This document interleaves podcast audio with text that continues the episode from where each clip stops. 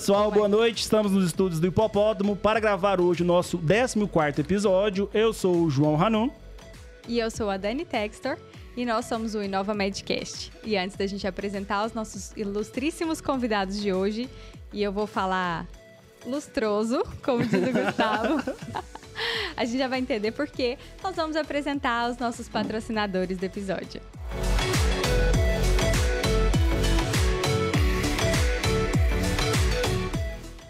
Pera, pera, já já você continua assistindo esse episódio. Interrompemos aqui só para agradecer ao nosso grande parceiro, Aerotech. Sem vocês, nada disso seria possível. A Aerotech, a tecnologia a serviço do campo, a melhor empresa de aviação agrícola do sudoeste goiano e também de combate aéreo a incêndios.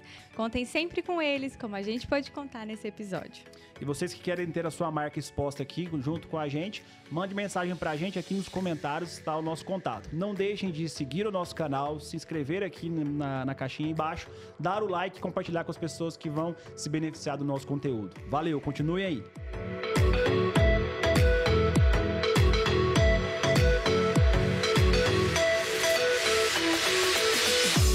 Finalmente, amor, hoje o nosso episódio dos milhões. Estamos aqui praticamente 50% do PIB de Goiânia aqui no episódio, né? Para começar a nossa conversa, vamos apresentar o Ibrahim Facuri, que é médico, mas que não atua mais na área, né? Conta pra gente aí, se apresenta para o pessoal que tá te ouvindo, que não te conhece. Bacana, obrigado, João. Obrigado, Dani, pelo convite. Um prazer estar aqui com vocês. É, bom, como você falou, sou médico, né, de, de formação inicial. Mas, é, devido à vida e coisas acontecendo, acabou que hoje eu não exerço mais a, a, medicina como médico, né? Apesar de que meu foco maior do meu tempo é ainda no hospital, né? Na, na, só que na gestão hospitalar, na administração, né? É, e foi uma coisa que, que aconteceu aí desde sempre. Sempre gostei de empreender, desde antes da faculdade, durante a faculdade. É, e aí, com isso, foi surgindo algumas coisas que a gente vai conversar aqui durante o episódio né? Que fui precisando começar a estudar esse assunto um pouco mais. Cheguei a fazer um ano de residência em clínica para pensando em fazer oncologia clínica, mas larguei um ano e um mês, fiz exatamente, né?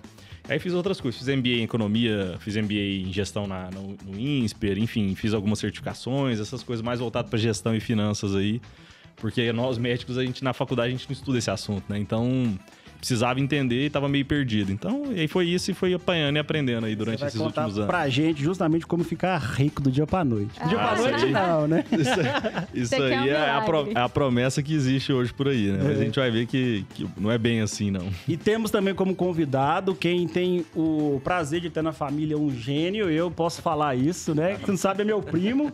E, cara, a maior honra do mundo estar tá com você aqui, Gustavo. Só que eu, eu fico até meio chateado, porque toda a inteligência da família família foi para ele. Oh. Não sobrou para mais ninguém, sabe? Você é até uma injustiça. Ai, quero, se puder, né? Boa noite, Gustavo. Se apresenta aí para quem não te conhece. Obrigado. Eu acho que não é inteligência porque, na verdade, é incompatível inteligência e cabelo. Se eu não tenho cabelo, pode até ser.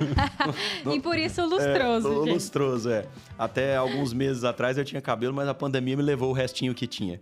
Uh, mas eu, eu também, muito parecido com, com a trajetória do Facuri. Na verdade, comecei na, na advocacia, né? Comecei no, no, direito muito novo, mas foi por acidente, na verdade, porque eu gostava sempre de exatas e acabei mudando dentro do direito para a área de exatas, mexendo com avaliação de empresa, a parte contábil, né, laudos e tudo. E, e aí foi o, caminho que começou a me abrir para outro universo.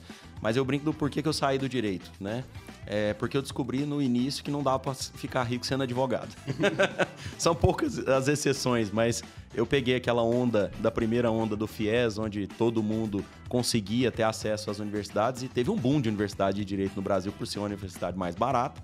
E as faculdades começaram a bombar e aí tinha muito advogado no mercado. É, é, a gente sabe que a maior parte dos profissionais do direito acabaram indo, porque não vão todos para concurso, para a área da advocacia, faz o, o, a prova da OAB. E aí, obviamente, teve um boom de advogados no mercado. Então, se já era difícil ficar rico antes, da minha geração para frente, ficou impossível. E a gente consegue fazer uma analogia bem com a área médica também, né, Faculdade? É, Ibrahim ou Faculdade, como é que você gosta que chama? Qualquer um dos Qualquer dois tá bom. Porque a medicina também, é, houve um boom né, nos últimos anos de, de, profissionais e o médico hoje, que alguns anos atrás talvez criava-se patrimônio, hoje em dia é difícil, né? O que, que você acha dessa transição de carreira? Como foi para você, que exerceu a medicina durante um tempo, passou pela experiência de uma residência, Como é que foi você largar isso e empreender? E o que, que você faz hoje? Conta pra gente. Não, bacana. É, assim, primeiro, em relação ao mercado médico, de fato, assim, não é o mesmo mar de rosas que era um tempo atrás. Quando eu estava escolhendo até para fazer residência, de pensando o que eu queria fazer, que eu estava pensando em oncologia clínica, conversei com uma professora minha na época, ela falou assim, olha, hoje eu atendo o dobro de pacientes que eu atendi há 10 anos e ganho metade do que eu ganhava. Então, na verdade, ela ganhou um quarto por Sim. paciente, se você pensar, né? É verdade. Mas assim, comparado com outras profissões, ainda é muito bom, né? Perto de outras profissões. E felizmente existe é, um envelhecimento da população, né, que vai ter as pessoas ficar mais vivas mais tempo, com mais doenças, etc. Então o mercado cresce também. É, e como vai ter muita gente ruim se formando com mais faculdades aí, acaba que para os bons ainda vai ter muito espaço, acredita ainda, sabe? E se o médico souber investir o seu dinheiro que ele ganha, que ele ganha é, perto de outras profissões muito bem, né? Ele consegue construir um patrimônio. Ele não vai ficar multimilionário só com a medicina igual era no passado.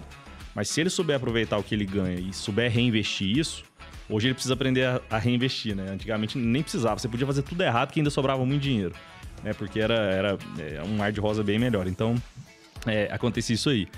É, no meu caso lá, então, é, eu estava fazendo a, a, residência e na época a gente tinha montado uma empresa de eventos que chama-se B2 que é a empresa de formaturas, né? Que hoje, inclusive, é grande, né? Uma das maiores do Centro-Oeste e tal. E aí eu tinha ido com meu sócio no terceiro ano de faculdade, a gente foi para São Paulo conversar com o pessoal lá, fizemos uma empresa e tal.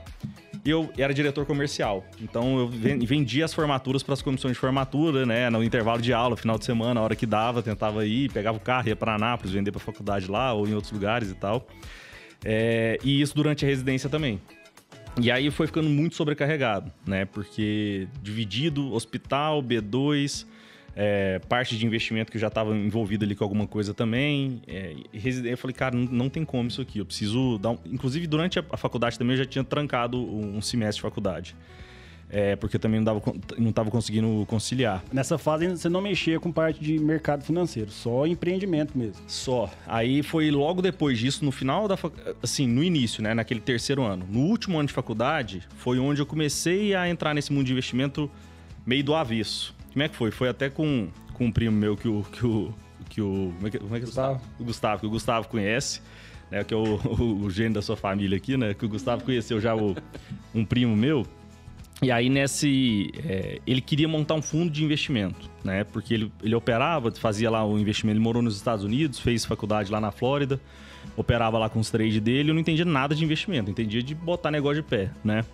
Falei, cara, beleza, você opera, eu vou tentar montar alguma estrutura. E aí fui pesquisar, fui conversar com advogado, fui pesquisar a estrutura que cabia de pé, porque era difícil, porque na, na época, isso era 2014 era muito mais difícil você fazer investimento no exterior que hoje. Hoje é muito simples. Você abre uma conta lá e já está feito e pronto. Daqui, no, dois dias você já está com a conta pronta. Daqui, de, daqui, daqui mesmo. Na época não tinha isso, era muito mais difícil. E aí, fazer um fundo de investimento no Brasil era muito caro. Então, para você montar um fundo no Brasil, tinha que ter muito dinheiro já pronto para entrar no fundo para a operação parar de pé. Então, você tinha que montar um fundo numa offshore, numa, numa dessas, desses paraísos fiscais da vida, né? Mas regulado, né? Porque é um, para, é um país que tem um benefício fiscal, né? No caso, que no nosso caso lá foi Cayman. E montei o fundo, né? Consegui estruturar depois de uns seis meses estudando. Eu até gravava as conversas com o advogado, ia conversar com o advogado, eu não entendia nada que ele estava falando. Eu gravava no meu celular sem ele ver. Eu não sei nem se isso é crime. é, e ficava reescutando a conversa para tentar entender o que, que ele estava falando, que eu não, nem entendia o que ele estava falando. E aí acabou que deu certo de montar, mas a experiência foi horrorosa, assim, em termos financeiros. O fundo foi muito mal, investimento que foi muito ruim na época, né? Então, um aprendizado assim, para não, não entrar no que eu não entendo e que eu não, não, não, sei operar. Mas assim, foi a partir desse prejuízo, que foi um prejuízo grande, fiquei uns quatro anos pagando é, prejuízo, muitos anos depois até. É, e aí foi onde eu comecei a estudar mesmo, falar, eu preciso entender o que está acontecendo aqui, porque eu não estou entendendo, só sei que o ferro está entrando aqui. Uhum. E aí foi meio, meio assim que entrou nessa, nesse mundo financeiro. Foi de trás para frente, sabe? Imagino eu que nessa época não tinha por onde estudar, né? Hoje em dia tinha. tem vários cursos na internet. Era, era, o acesso era mais difícil, Bem né? mais difícil. Então, estudava muito material em inglês, essas coisas. Estudavam muito na época. Hoje, é, Empíricos é muito conhecida, né? Na época tinha o um material do, do, sócio capitalista dele que entrou aqui no Brasil, entrou de sócio dele, que é uma, uma empresa que chama Ágora nos Estados Unidos. Eu lia muito material dessa Ágora na época, que era lá dos Estados Unidos, né? É, tem a pegada bem empírica ali, bem é, aquele jeito apocalíptico de falar quando é para falar, de passar medo, aquele jeito bem de estimular a ganância quando é para fazer, mas assim, foi pegando um pouco por ali, né?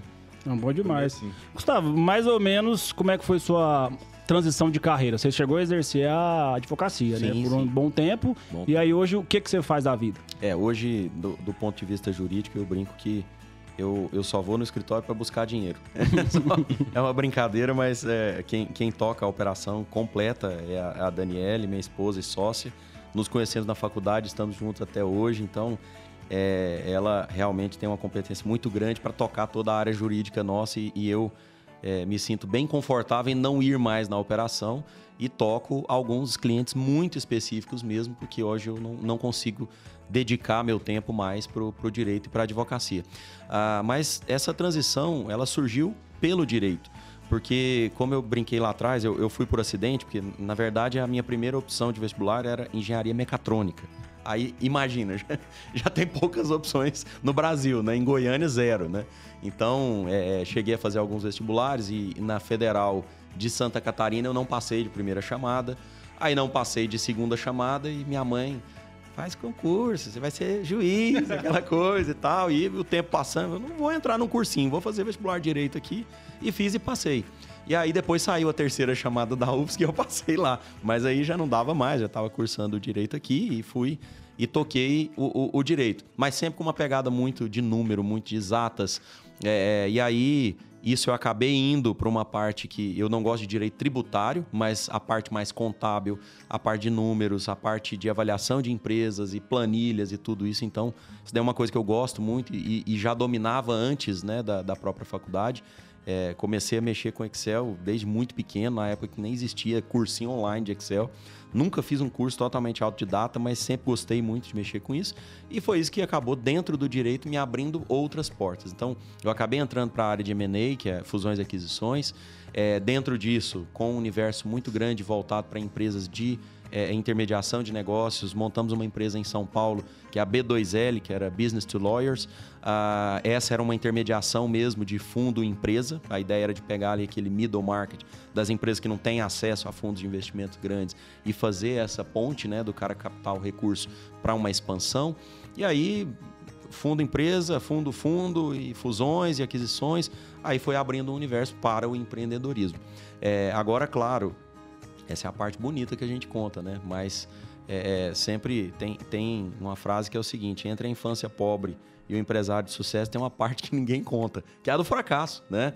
É, eu, eu sempre coloco isso na, na, nas nossas empresas e quando a gente senta com o pessoal na área de tecnologia, porque hoje eu estou muito na área de tecnologia, fintech, software ERP, software para gestão, software para gestão industrial. Uh, a gente tem uma empresa com vários softwares ali no portfólio, que é a Zet Brasil. Uh, hoje, o que, que a gente coloca no dia a dia da empresa? A gente não sabe a receita do sucesso, a gente não tem a fórmula do sucesso, mas a gente tem a do fracasso. A do fracasso todo mundo sabe qual que é. É muito simples chegar no fracasso. Fracassar é mais fácil do que acertar. E a verdade é que você vai errar na maior parte das vezes que você tenta acertar, né? Edison falava, você quer ter uma boa ideia, tenha mil ideias, né? E o cara que talvez tenha tido o maior número de invenções patenteadas na história. Então, mil ideias, pra você ter uma que vai ser genial, que realmente vai te transformar num ser humano diferenciado na história da humanidade. Então, errar é muito parte do processo de acertar. E as pessoas hoje, e, e, eu acho que isso é uma das coisas que a gente tem que falar aqui, é a, a mídia social, a velocidade com que a, a notícia transborda e, e, a velocidade com que a gente consome conteúdos, é, seja desde o conteúdo fit até do conteúdo de investimento, só te mostra o sucesso. Né? Não tem. É, é, muito simples lá. A pessoa posta a foto gordinha, a foto bonitona, o bonitão, e aí se coloca, ah, que emagreci em três meses. Ninguém colocou os outros 99% que não deram conta e continuam gordo. E né? o que aconteceu nesse meio tempo também. Exatamente. Então, assim, todo mundo quer chegar ao céu, mas ninguém quer morrer para isso. E aí essa, essa parte feia aí todo mundo faz questão de não contar, né? Mas tem, tem muito e, e a parte do sucesso, como é que foi é. que você chegou no, na parte de empreende, empreendedorismo? De empreendedorismo. A parte do sucesso eu ainda estou buscando ela. Eu acho ah, que eu, eu quero antes dos 100 aqui. anos eu quero chegar nela. Mas é, é o, o, sucesso assim, eu, eu brinco, enfim, não, não vou falar o nome do empresário, mas nós tivemos uma reunião 8 horas da noite, porque o cara é um, um- um gigante empresário aqui de Goiás e só tinha esse horário, porque ia pegar um voo e tal. E aí come- começamos a reunião e, e realmente brincadeira. Ó, trabalhando até hora dessa. Falei, é, eu, eu tenho muita sorte, muita sorte. Quanto mais eu trabalho, mais sorte eu tenho, né? E, e vou continuar assim até ter bastante sorte. O sucesso é isso, né? É, a gente para conseguir atingir esse sucesso é só com muito trabalho. Não tem, é lógico, tem o bilhete premiado da Mega Sena, mas é, num sentido literal ou figurado, essa é a exceção, né? Então, assim, eu, eu entendo que o sucesso realmente não é uma coisa que a gente alcança. O sucesso, quando a gente. Vamos, vamos colocar o, o, o que é o sucesso, né? É, eu tenho o sonho de conseguir a minha casa própria. Aí eu consigo a casa própria, eu quero ter a casa própria no condomínio fechado. Aí o dia que eu conseguir, eu quero ter o apartamento triplex de 600 metros quadrados. Aí o dia que eu atingir esse, talvez o maior apartamento de Goiânia, eu vou querer provavelmente um em Paris, um em Mônaco. E assim vai. Ou seja, o, o sucesso, ele não é para ser atingido. Agora, o que a gente precisa ter, e, e talvez essa seja a maior dica que eu daria para quem busca o sucesso, é que o sucesso, na verdade, ele é inatingível. É preciso que a gente tenha uma meta de vida inatingível. Só que a gente precisa ficar feliz com as conquistas que a gente tem no meio do caminho. Porque como esse sucesso ele é sempre inatingível, se você só se frustra, você nunca vai estar satisfeito e, obviamente, você vai ver sempre o copo meio vazio. Então, eu acho que o mais importante nessa jornada de atingir esse sucesso, que, que a gente pode chamar de sucesso, é se a pessoa um dia tiver o sonho de ter a casa em Mônaco, ela pode ter uma casa em Alphaville e não ficar triste. Ela pode É, estar concordo feliz. demais. Né? Então, é, são, são etapas, são acho que escadas. é, é se apaixonar pelo percurso, né? Não focar Exatamente. só na, ali na- no- nos finalmente, né? Exatamente. Então temos dois. Existe, existe um dado também que é, existem mais escolas de advocacia é, no estado de São Paulo do que nos Estados Unidos inteiro. E nós não somos ensinados nem, em nenhuma faculdade, a não ser a administração, que é, é, para isso, propriamente dito, mas na escola de medicina, na escola de advocacia, para administração financeira das próprias empresas, dos próprios recursos. E a gente falou aqui que então não existe segredo do sucesso. E o Ibrahim falou uma coisa que eu gostei muito, que o, o segredo do fracasso, então, para você foi pisar em terras que você desconhece, né? E, e aí, como é que você viu essa, essa necessidade de estudar cada vez mais para isso? Qual, qual foi a importância disso para você? Eu, eu, eu senti uma referência aí do antifrágil, hein? Tem. A frase é que você tem que voltar mais forte, né? Bom, primeiro eu já descobri que eu morro de inveja do Gustavo. Meu sucesso é chegar onde ele tá, porque o assunto que você trabalha, que é M&A, pra mim é o assunto mais fascinante que existe. Na, na- juro por Deus, já pensei em falar, vou largar tudo, vou estudar M&A e vou. Pro, porque Peraí, Você sabe o que, que é?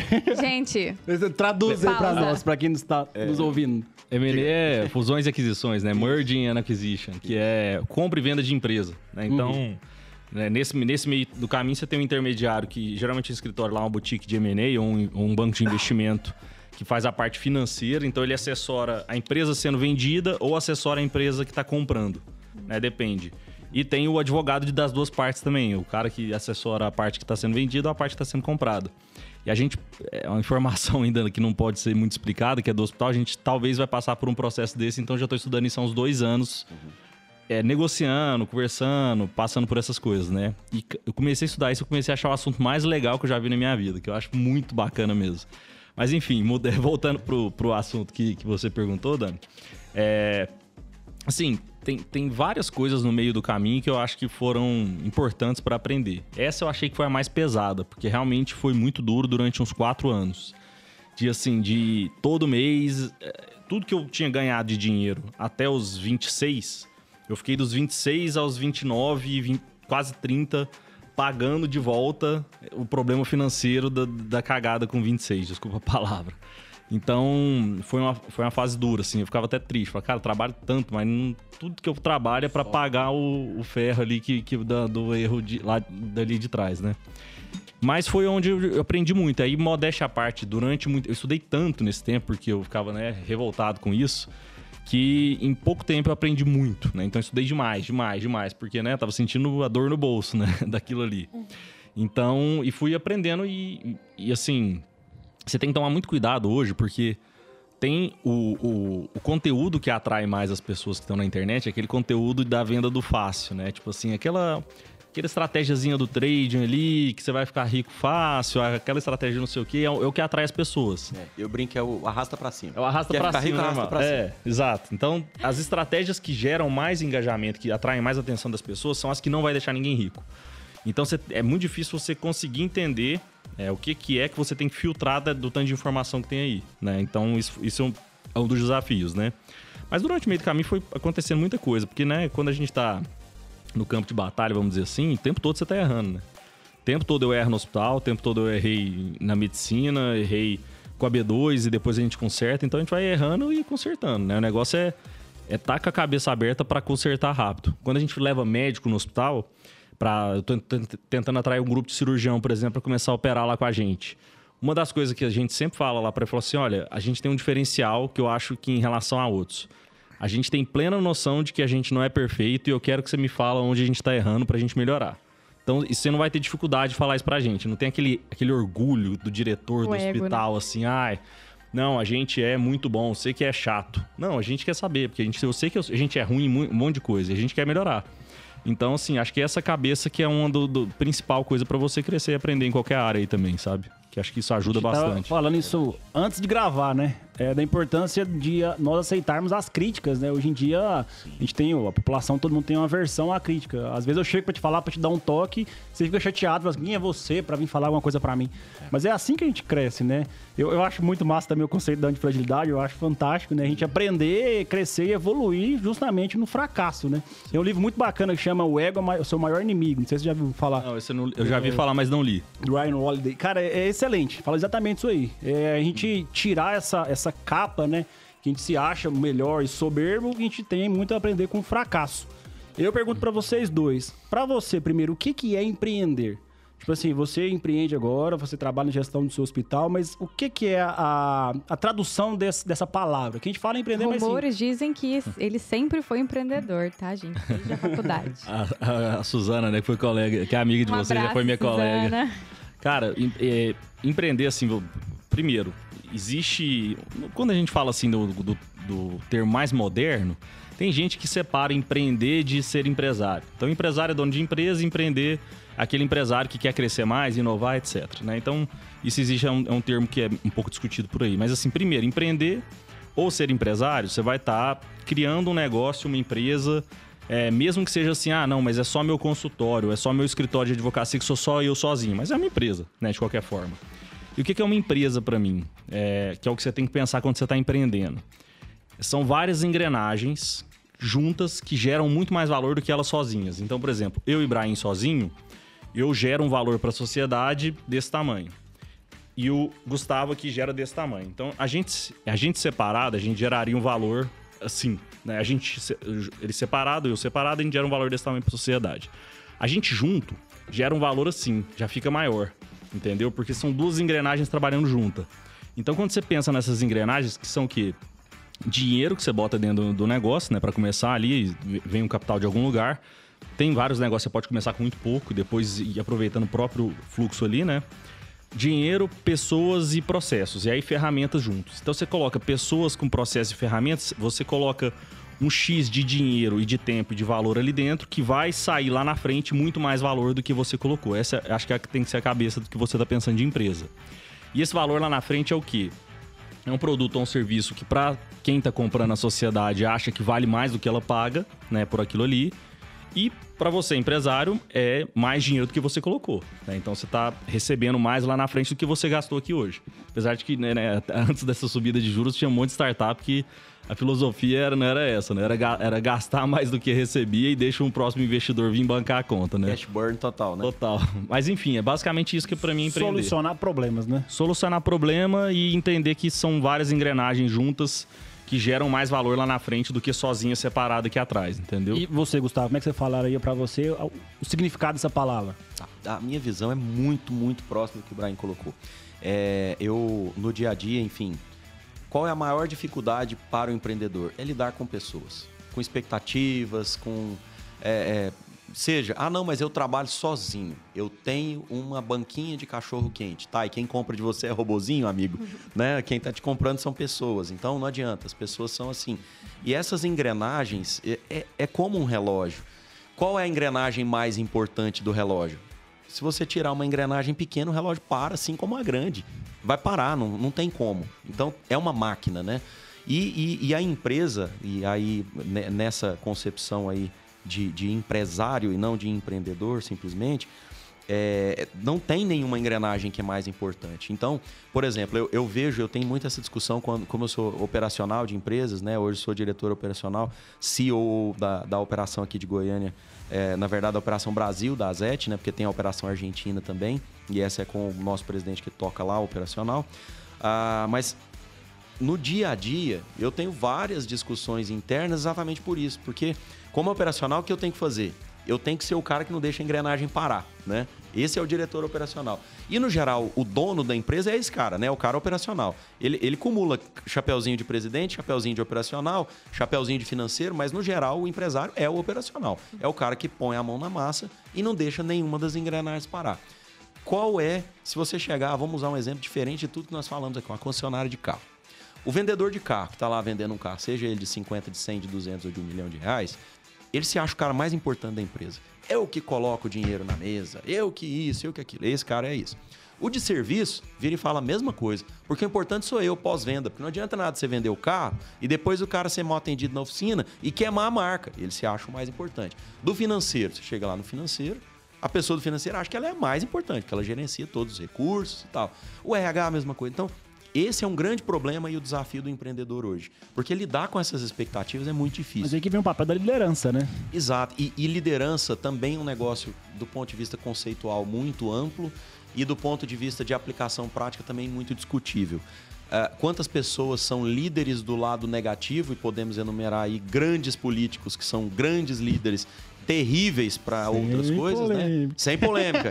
Sem... Não, eu falei grandes, não falei de que lado, né? Não falei de esquerda, de direita, nem de centro. quantos dedos Nem tem, de né? países, nada, nada. Mas grandes líderes, vamos colocar líderes mundiais. É, é, não, não, não, vou falar aquele lado da Alemanha, não, porque caiu um canal do YouTube aí porque falou disso. Mas é comunismo, da Rússia. da Rússia. Quantos líderes que realmente eram líderes? Porque o líder é aquele cara que convence o outro a pular no buraco no lugar dele porque aquela é a melhor saída, né? Então esse é o grande líder, só que, óbvio, o cara utiliza para o mal. Então eu entendo que isso é muito questionar, mas nos dias de hoje, trazendo para o empreendedorismo, é, aquela liderança do passado, do faz porque eu mando, do argumento lá que no latim tem a expressãozinha de ad baculum, né, que é um argumento falacioso, que é faz porque eu sou seu chefe, você tem que fazer porque eu estou mandando, né? É, é, não existe isso mais, não tem mais porque sustenta, né? não se sustenta, porque o mundo hoje é, especialmente se a gente falar aí das gerações X, Y e Z, ou millennials e tal, é, é, são pessoas que tiveram muito acesso à informação. É, hoje, por exemplo, como que você... Eu, eu até tenho uma, uma, discussão que é muito polêmica, mas não é para derrubar o canal, não. É, que é, por exemplo, o que, moti o que motiva a geração Y. Eu tive uma discussão muito grande nesse período de pandemia por causa do seguinte...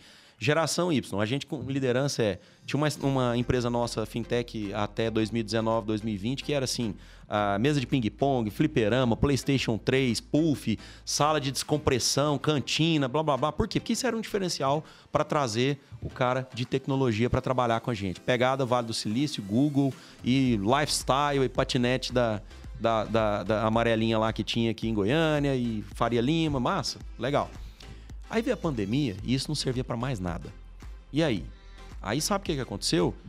A geração Y, que falava que dinheiro não era o importante, começou a colocar dinheiro em primeiro lugar. Porque o cara estava em casa, não tinha o que fazer, não tinha ganhar dinheiro.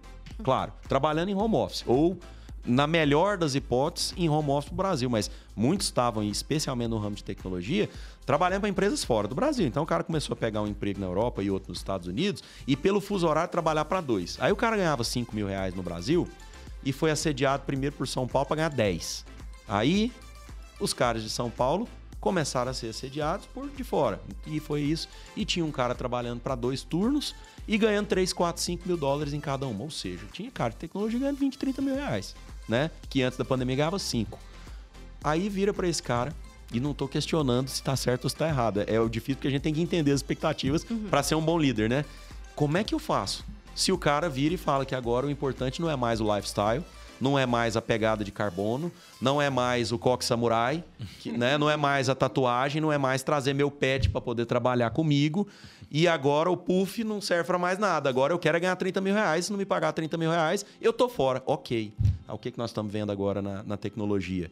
Estão criando portais de pessoas que estão sendo desligadas em massa das empresas de tecnologia por dois motivos. Primeiro, salários bolha, uhum. porque os salários são muito altos, né? Esse talvez seja o principal motivo, porque com a pandemia tomando uma outra cara há mais ou menos já um ano, as coisas estão se assentando, a crise passou, e, e aí aqueles salários megalomaníacos que só a tecnologia tem, não existem mais. É, é, eu, eu conheço casos de vamos chamar de criança, um cara com 18, 19 anos que não tá... do dia pra noite. Não, e mais que isso, na área de tecnologia mesmo, como empregado. É um cara sendo trocado tapa para poder tê-lo na empresa, ganhando muito mais do que um médico estabelecido na carreira.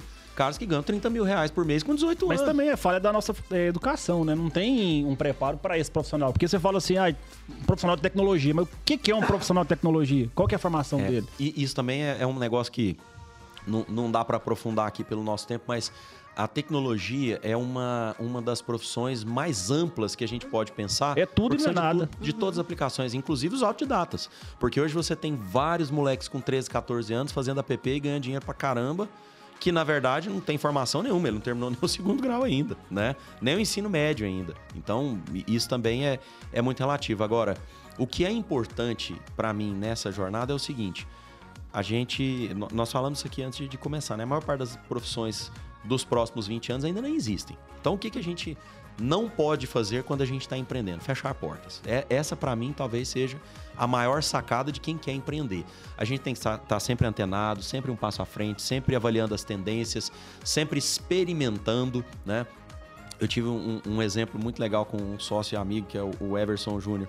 Uh, no, no, início da pandemia, a gente estava discutindo uma forma de ter aquelas cabines de uh, aspersores e lâmpada com é, é para poder realmente ter uma descontaminação e não sei o que, e pulverizador disso, e piso com aquilo. Começamos a pensar nesse modelo no início da pandemia, naqueles primeiros 30 dias que todo mundo ficou trancado em casa e a cabeça de quem é empreendedor pipocando e a gente fazendo reuniões assim a manhã toda. Aí ele virou e falou assim: Cara, você quer fazer um MVP desse negócio? Contrata o cara da empresa de segurança que já está lá na porta do prédio, entrega um, uma bombinha de álcool para ele, um termômetro, e põe esse cara para testar. Todos os lugares fazem isso hoje. Porque ninguém ia gastar 50, 60 mil reais numa cabine.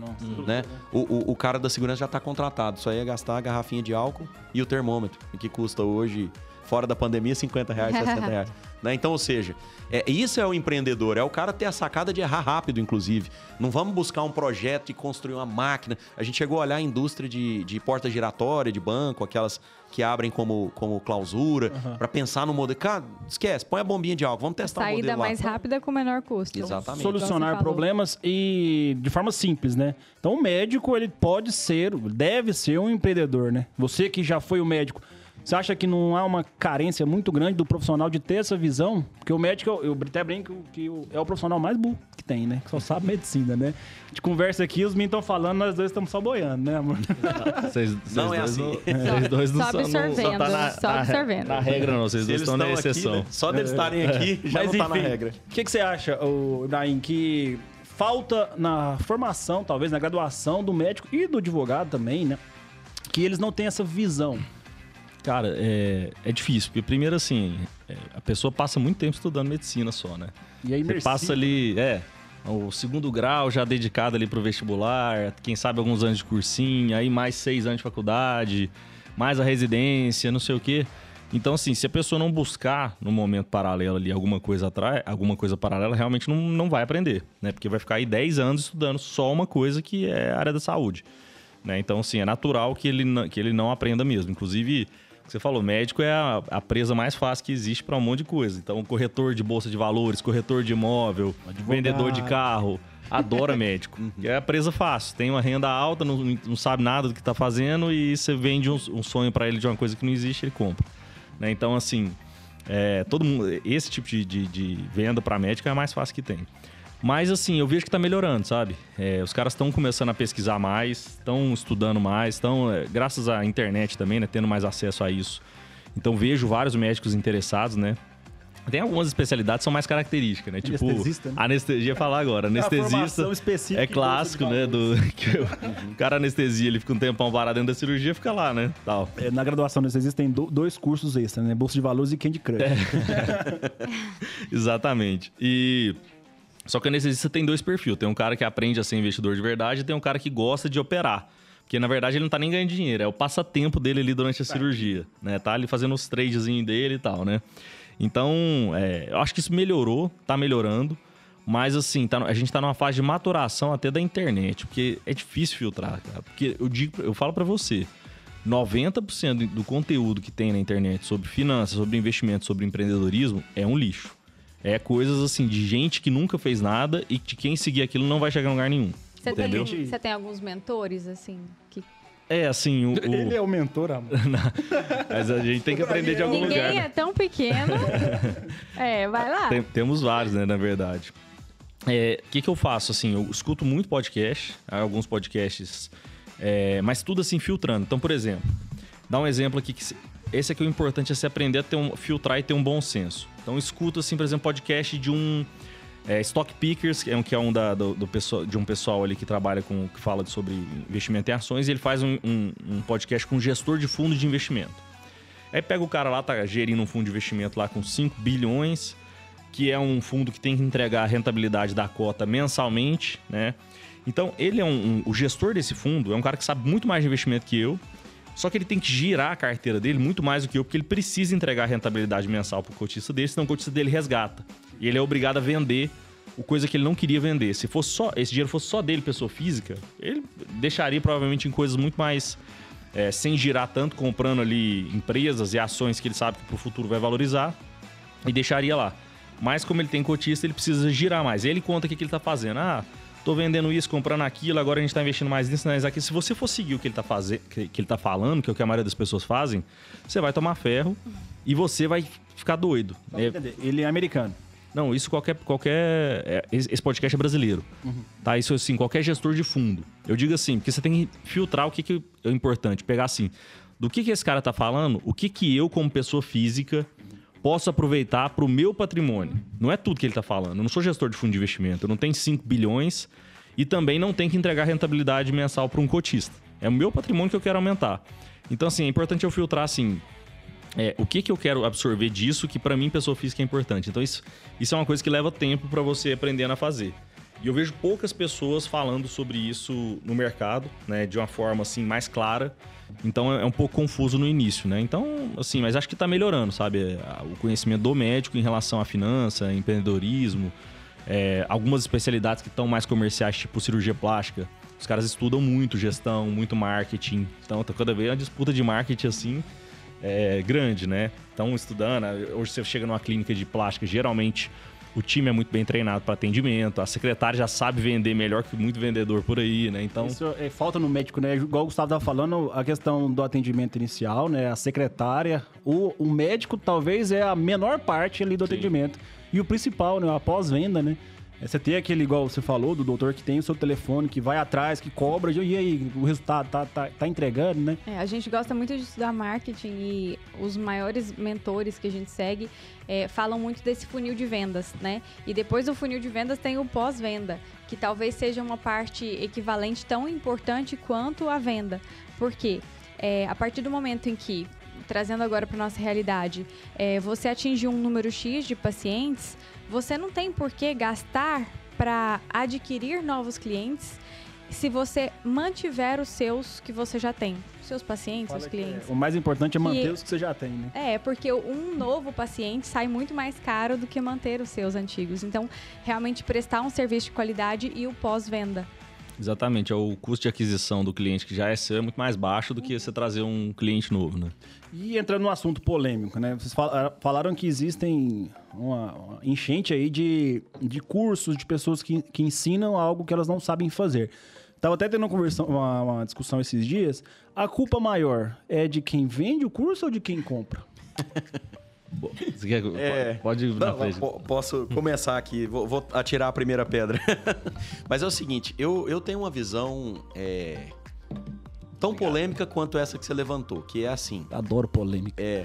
a- a- eu diria o seguinte: a imbecilidade sempre existiu. A internet só deu voz, né? Então aquela questão que o Ibrahim colocou de que 90% é lixo, já era antes. O problema é que hoje é exponencial, né?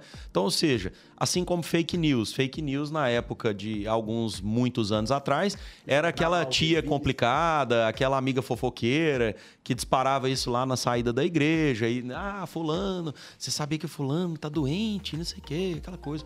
Enfim, era um disparador de fake news, só que hoje é um blog, é um blogueiro, né? É um cara que é, de, a- às vezes, pago por alguém para poder plantar notícias falsas, falsas que vão impactar de alguma forma, ou politicamente, ou financeiramente, ou mercadologicamente, enfim. Tudo isso é, é- é muito, muito rápido hoje e rastio de pólvora, né? Então, o que, que, que eu penso nesse caso?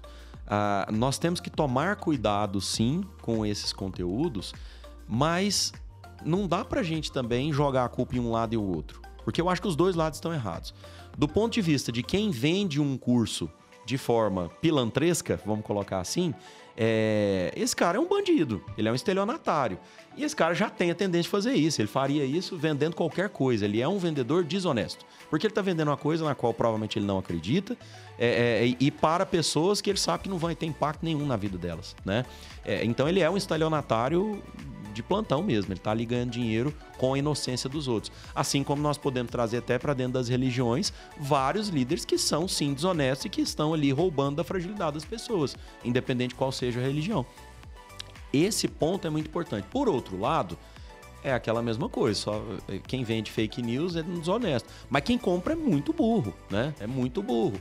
Porque eh, do mesmo jeito que hoje a gente tem acesso fácil à besteira, a gente tem acesso fácil à checagem, né? Então, por exemplo, eu me desliguei de redes sociais. Por quê? Porque pra mim a rede social é muito mais tóxica do, do que benéfica. Depende. É, é para mim, para mim, né? Eu, eu não digo que aplica a todos. Mas por que disso? Aí é uma coisa interessante. A mídia social e a rede social, de uma forma profissional, ela é extremamente benéfica. O problema é que as pessoas hoje utilizam ela muito mais de forma pessoal.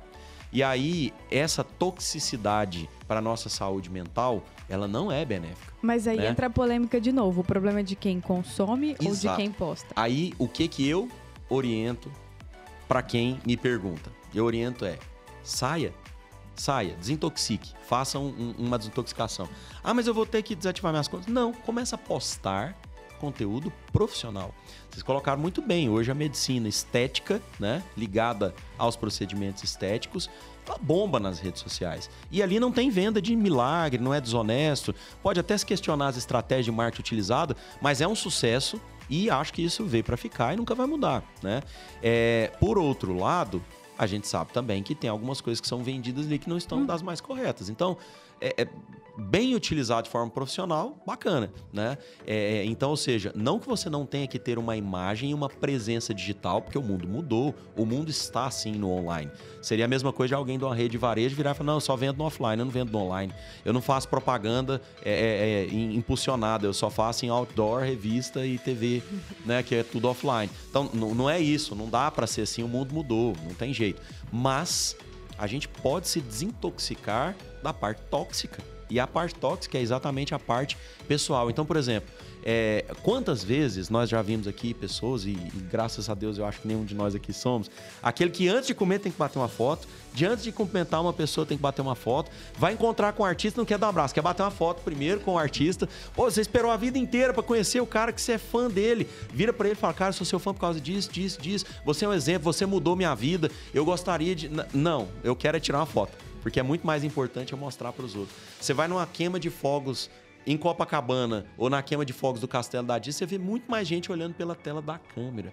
E experienciar aquilo com os olhos é muito mais prazeroso e a pessoa está mais preocupada em postar a live. Então essa toxicidade é que eu acho preocupante e aí entra um grande problema que aquilo que eu falei lá do empreendedorismo, que a gente precisa ter um sucesso inatingível, porque isso sempre é aquele comichão que o empreendedor tem é necessário.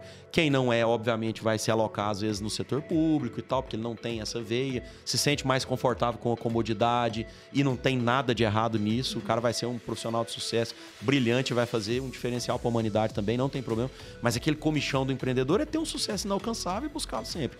Agora, a mídia social traz essa nocividade exatamente por isso. Porque a gente também quer buscar um padrão de beleza que é inatingível, né? É lógico, aquela paniquete que está postando a foto e fazendo raiva nas mulheres que não têm aquele perfil, esquecem de olhar ela fora da rede social, porque aquela foto tá retocada, aquela foto tá do melhor ângulo, aquela foto ela bateu 40 fotos para pegar a melhor, né? Então, aquilo não é o atingível. Beleza se aquilo vai te motivar a andar bem, mas se aquilo te faz mal, e aí eu entendo isso que dentro do empreendedorismo é a mesma coisa. O que eu brinquei do arrasta para cima é que a gente busca facilidade. Então ninguém quer emagrecer com dificuldade, quer emagrecer com facilidade. Ninguém quer ficar rico com dificuldade, quer ficar rico com facilidade. Ninguém, ninguém quer estudar com dificuldade, né? Quantos mestres a gente tem no, no Brasil, quantos doutores a gente tem no Brasil? Ninguém quer chegar no conhecimento profundo. Eles querem ter o cursinho de 24 horas e, e de preferência que inclusive não tenha professor, que seja aula gravada e que depois eu possa fazer uma prova rapidinho de gabarito, de marcar só as alternativas objetivas, não tem que ter nada discursivo. E aí sai um diploma que aí eu vou pegar e colocar no LinkedIn. Ah, é porque eu tenho aqui um curso em Harvard. Curso em Harvard, não. Você fez um curso de, de online de 24 horas, uma palestra que você assistiu em Harvard, né? E então... o que, então que você acha, Brian? Cara, eu tenho uma opinião bem parecida, né? O Gustavo já mandou a, a, na, na, lata aqui, né? O é. é, que, que eu vejo, assim? Primeiro, do ponto de vista de quem vende. É, tem o, o, obviamente, o erro da pessoa que vende, porque tem o cara que, uma boa parte, ele, ele sabe que ele não acredita naquilo, ele tá vendendo só para ganhar dinheiro. E tem o cara que ele se engana. Né? Acontece muito nesse mercado, como eu falei, do, do, dos investimentos do pessoal de, do trade e tal, né? Não que não tenha traders que consigam ganhar dinheiro, mas o cara só faz isso o dia inteiro, é profissional disso, tá com uma tesouraria de um banco por trás, etc e tal. Pessoa física, geralmente, eu não conheço até hoje alguém que de fato ganhou dinheiro com o trade, a não ser e não vendendo curso. Mas enfim, é, o que, que acontece? O cara faz um curso, ele aprende lá todas as técnicas de trade e tal. Começa, ganha dinheiro nas primeiras, aposta maior. Começa a tomar ferro, perde o dinheiro e perde mais um pouco. Só que ele aprendeu uma técnica que ele pode ensinar para os outros e ele vê que todo mundo vendendo curso. Fala, já sei como é que eu vou fazer para juntar dinheiro para eu voltar a fazer meus trades e pagar esse ferro que eu tive aqui.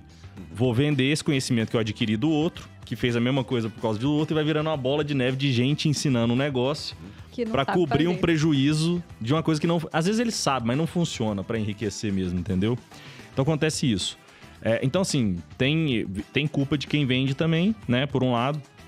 Por outro lado, de quem compra, não tem jeito, né? É igual o Gustavo falou. Tem tanto por ignorância quanto por comportamento mesmo das pessoas quererem um caminho fácil, né? Então, isso é uma coisa até do ser humano, né? Assim, é, dele querer sempre esse caminho mais fácil. Aí o que, que eu vejo? Do ponto de vista individual, se eu fosse falar para você, né? É, você tem culpa de cair em cilada? Você tem culpa, né? A ignorância é sua, o, a ansiedade foi sua, a ganância foi sua, é, a ignorância em não estudar mais e, e, e, não se dedicar mais e achar que tem caminho fácil foi sua. Agora, quando eu olho do ponto de vista coletivo, eu fico pensando, cara, como é que pode ter tanta ignorância assim? O pessoal acredita em tanta é, babaquice por aí. Tem algum problema na nosso sistema educacional, na, na, enfim, coletivo, de ter uma educação de base melhor, etc. E espalhar conhecimento melhor. Então, assim, eu fico, assim, impressionado com a ignorância, ao mesmo tempo que às vezes eu fico até com dó. Falo, cara, não é possível que é tanta ignorância assim, é, em, em, em, tão pouco espaço, sabe? Então vejo dessa forma, que tem culpa, mas assim, é, eu acho que o meio influencia também, sabe? Você não acha que esse processo da, de compra de um curso que vende um milagre e a pessoa se frustrar não fortalece a antifragilidade da pessoa? Depende, cara. O pessoal, o pessoal gosta de um, de, um, de um rolo, viu? Não, é isso que eu falo. Porque, por exemplo, assim, por que, que eu falo que. Uh, porque na história da humanidade sempre teve o falastrão. Uhum. Tinha pessoa que, quando inventou a moeda, ela cunhava a moeda falsa e vendia. Tinha pessoa que passava a perna no outro vendendo ali um gado doente. Então, na história sempre teve o falastrão, sempre teve o charlatão. E sempre teve o inocente. Uhum. O inocente só vai se tornar forte quando? Ele comprar e cair e ver que deu, deu errado, né? Sim. Então eu acho, sim, claro, as duas porções têm culpa. Claro, quem vende e quem consome. Só que o cara sempre vai ter alguém ali vendendo. Infelizmente, a gente não vai tirar a desonestidade da humanidade. Então, nós temos que nos blindar, procurar informação. Comprou um curso ali, você viu que o trade não funciona? Tem que ter pelo menos o bom senso de não tentar reproduzir isso aí. Eu falo porque eu já caí nessa. Já comprei o curso de trade e não deu certo. Só que eu não vendi depois. É. Mas eu acho assim, isso faz parte da nossa evolução como pessoa. Errar, aprender e ver que aquele não é o caminho, né? Então, assim, eu acho que não adianta a gente demonizar, porque eu bato muito nessa tecla. Eu acho que a rede social, ela é uma ferramenta que está sendo endemonizada, sabe? A pessoa está colocando ela como talvez o vilão da nossa sociedade. É bem assim, né? Eu não acho, porque ali é só uma ferramenta que, se usada de forma honesta e com sabedoria, potencializa o conhecimento, aproxima as pessoas, nós médicos. É, quando tivemos isso, um acesso ali a, a, compartilhar informação de qualidade, eu, a Dani, pelo menos, usamos com, usamos com muita honestidade, compartilhando ali conhecimento, um tratamento, e as pessoas podem usufruir disso aí. Então, eu acho assim que tem que ter muito cuidado, que às vezes. Entendeu o que quis dizer assim? Sim, sim. É, mas assim, se a gente for ver, das pessoas que erram e aprendem, quantas vão realmente aprender? Quantas vão se tornar antifrágeis? Quantas vão realmente é, evoluir, como seria a proposta, né? Uhum. E eu acredito muito nisso que o Ibrahim falou, que também a, a, a gente tem uma influência do meio. É, eu gosto muito de um, de um pensador que você até colocou, o Carlos Alberto Sicupira, é, ele fala assim que o Brasil nunca vai se tornar um Estados Unidos, porque o Brasil é o país do coitadinho, uhum. da impunidade e da, é, do, do, do, direito sem obrigação. Uhum. Então, assim, se as pessoas vendem e nunca né, sofreram nenhuma punição, nenhum prejuízo com isso, elas vão continuar fazendo isso. Então, cabe a nós tentarmos aprender, tentarmos é, nos tornarmos antifrágeis e evoluirmos com cada situação que a gente passa. E utilizando dessa máxima, eu até pego você como exemplo, que me inspirou que quando eu conheci, eu entrei na, na, na página, tava lendo, tentando ler o Taleb, né? Que eu já apanhei horrores daquele livro, lendo lá o Antifrágil. Aí apareceu a página, comecei a seguir, aí eu fui ver quem era. Falei, poxa, um médico. Ué, então dá para você ter uma página de finanças, dá para você ser gestor, dá para você ser empreendedor sendo médico. Então foi uma inspiração. Então falamos dos males agora. Agora eu, eu nós sabemos que você utiliza essa ferramenta para compartilhar o seu conhecimento, como você a utiliza e como você acha que pode inspirar outras pessoas a compartilhar também, seja na parte de gestão financeira, seja na parte de, de medicina. Rede social é, é, o que vocês falaram, assim, ele é tipo um bisturi, né? Você pode pegar pelo cabo e curar uma pessoa, como você pode pegar pela lâmina e se cortar. Só que realmente tem que tomar cuidado, porque ela foi feita para te manter ali dentro o máximo de tempo possível, né? Para te viciar. Os maiores cientistas, neurocientistas do mundo trabalham no, no Facebook, no YouTube, é, nessas empresas para te pensar em tudo ali para você ter aquela descargazinha de dopamina e ficar ali preso ali dentro. Se você cai nessa, acaba que tem um, um lado prejudicial grande, né? Então, assim, o que, que eu penso? Uma vez um amigo meu que é, que é comediante me perguntou, cara, se é, tem esse lado ruim da rede social. Será que meu trabalho, então, porque ele faz na, em rede social, né? Será que meu trabalho, então, é, eu estou fazendo só um mal para a sociedade, etc? Por que, que você faz também e tal, né? Você divulga conhecimento. Cara, eu, já, eu penso o seguinte: já que tá ali e a, a rede social vai viciar as pessoas e elas vão estar ali, independente se eu goste disso, eu concorde, se eu fale o contrário ou não, vamos nós então pegar um espaço ali dentro para colocar coisa boa colocar uma. Sem colocar só tragédia, só coisa ruim, só Perfeito. querendo aparecer outra coisa. Colocar conhecimento, colocar uma, um bom humor, colocar mensagem positiva, sei lá. Então a gente ocupa um espaço que vai estar ocupado por alguém. Se não for estar ocupado por nós, vai estar por outras pessoas, entendeu? Então a gente tenta ocupar um espacinho ali para ajudar as pessoas, né? Então, é assim que eu vejo. Em, em termos assim, meus, né, é, pra te falar a verdade, eu, eu, queria ser um pouco mais presente ali. Meu pessoal de marketing ali do Antifrágil vive brigando comigo. Fala, cara, posta mais, mostra alguma coisa, mostra não sei o que. Cara, mostrar o quê? Não tem tempo, não sei nem como é que eu mostro isso aqui.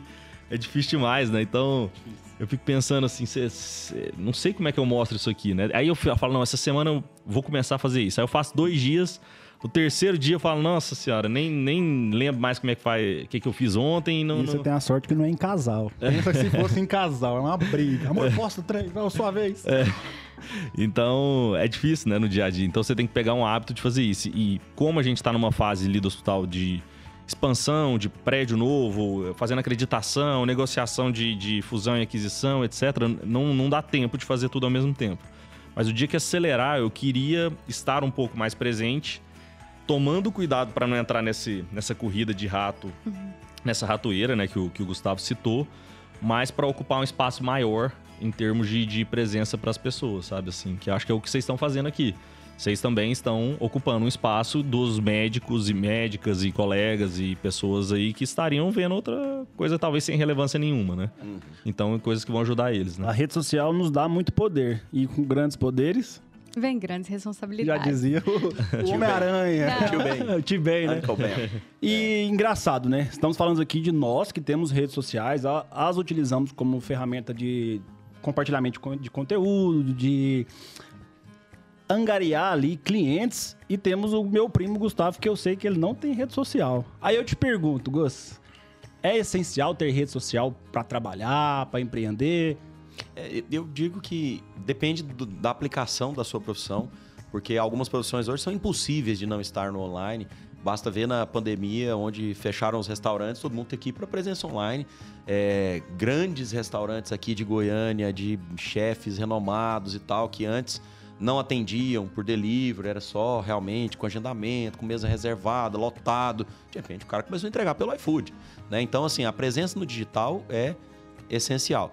Agora, depende da aplicação na sua profissão. Porque, por exemplo, eu, eu coloco isso quando eu, eu dou curso na, na, na pós-graduação para alguns advogados, na área de metaverso, tecnologia e tal. E aí, é, sempre me perguntam isso, né? Mas você acha que o advogado tem ou não que ter rede social? Eu entendo que o advogado ele tem que estar presente na rede social de uma forma complementar, porque sim, alguém vai te procurar, vai conhecer o seu conteúdo, mas eu entendo que esse conteúdo tem que entregar valor para o seu cliente. Não é dancinha do TikTok, igual muita gente faz, entendeu? É, até porque, vamos colocar o seguinte: ninguém vai no advogado.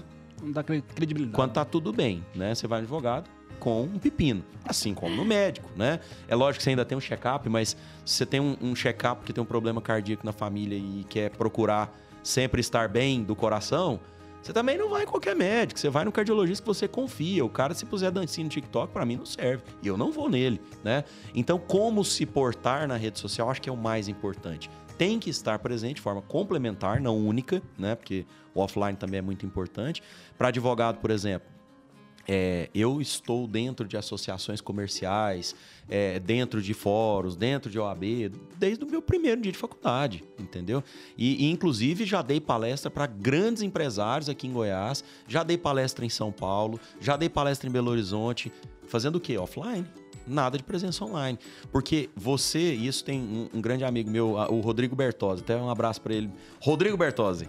É, esse cara foi um que há muito tempo atrás falava de marketing para advogados, na época do total offline, nem existia rede social.